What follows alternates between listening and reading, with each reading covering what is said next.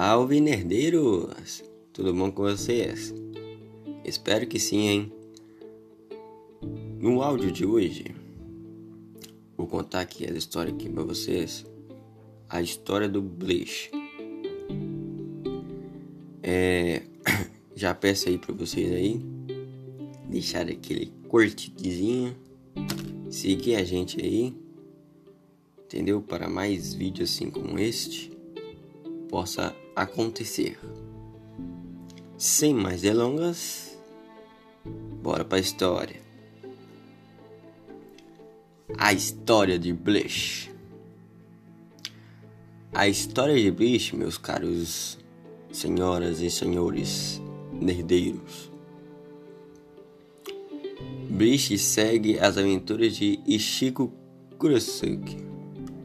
Ganha poderes de um Shinigami personificação da morte, similar à morte, através de outro Shinigami, Rukia. Seus novos poderes o forçam a assumir o dever de defender os humanos de espíritos malignos e guiar almas ao mundo pós-vida, além de manter o balanceamento entre os mundos. Bleach é publicado na revista semanal japonesa Karik Shonen Jump desde agosto de 2001 e atualmente é composto por 70 volumes em formato tankebon. Desde sua publicação, Bleach deu origem a uma franquia de mídia que inclui uma série de televisão animada produzida pelo estúdio Pierrot e transmitida pela TV Tóquio, no Japão, que ficou no ar de 2004 a 2012. Quatro longa-metragens animadas sete músicas e muitos jogos, além de vários produtos relacionados. O anime foi exibido no Brasil pela primeira vez em 2008, através do extinto canal pago Animax, a primeira e terceira temporada. Logo depois, sendo exibido da terceira à quinta temporadas pelo canal substituto Sony Spin, porém com exibições apenas nas madrugadas. Mais tarde foi retirado do ar, junto com outros animes que acompanham a programação, tendo um total de 109 episódios.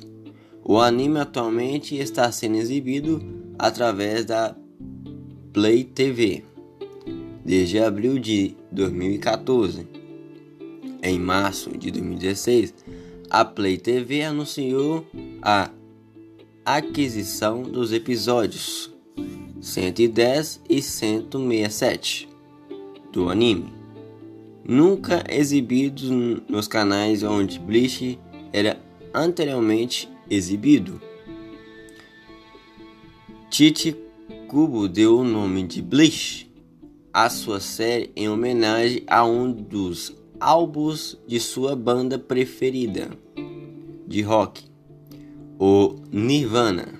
A criação de Bleach veio do pensamento do mangaka em desenhar um Shinigami vestindo kimonos, sendo que a ideia acabou lhe servindo de base para o design de todos os Shinigamis em geral, e assim criou um conceito da sua primeira personagem de Bleach, a Rukia.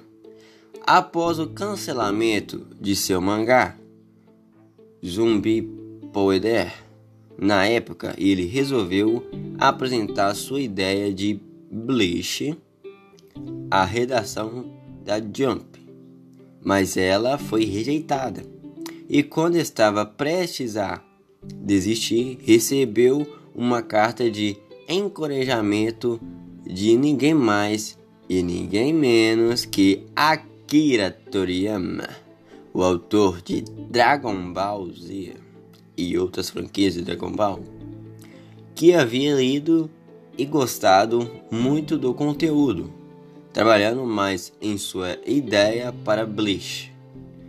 Kubo recebeu a luz verde para começar a publicar sua nova série em 2001.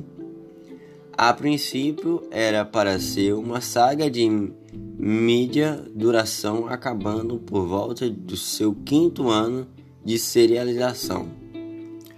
O processo de criação sempre foi centrado principalmente em torno do design dos personagens assim que os Shinigamis, inúmeros elementos como Kidous e Zanpakutos foram também baseados na literatura japonesa. A terminologia utilizada em Bleach tem uma variedade de inspirações em vários estilos linguísticos, diferente para cada tipo de personagem. Por exemplo, a maioria dos nomes para as Zanpakutos e Kidus usados pelos Shinigamis são inspirados pela antiga literatura japonesa. As técnicas de Kinksu são em alemão, enquanto as criaturas Horrorlos e os Anhankas são em espanhol. Cubo ficou interessado em espanhol porque, para ele, a linguagem soou fascinante. Para além de utilizar termos em inglês para os fubinkas, o uso deste termo em vários idiomas caracterizam o universo ficcional de Cubo. Cubo também citou várias influências para a série Bleach variando de séries de mangá, músicas, línguas estrangeiras, arquiteturas e cinema. A primeira influência de Chichikubo veio de seu interesse nos monstros e no sobrenatural dos mangás Shigeru Mikizuki e Jag no Kitaro, mangás que ele apreciou durante a infância. Ele se lembra de tentar esboçar seus personagens para tornar seus projetos mais simples que os de Mizuki. Quanto à criação dos personagens, Tite Kupo gosta de criar personagens com aparências que não combinam com sua verdadeira natureza, um elemento que parece muito nos personagens de Bleach. Isso porque o ator se sente atraído por pessoas com essa aparente contradição.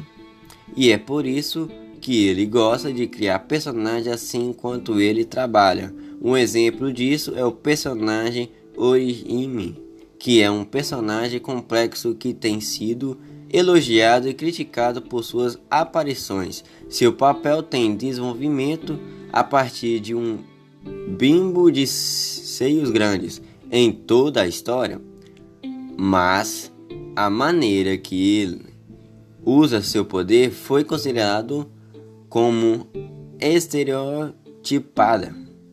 Nas primeiras tentativas de Kubo criar o projeto, posteriormente decidisse a personalidade do personagem será de acordo com ele desenhou.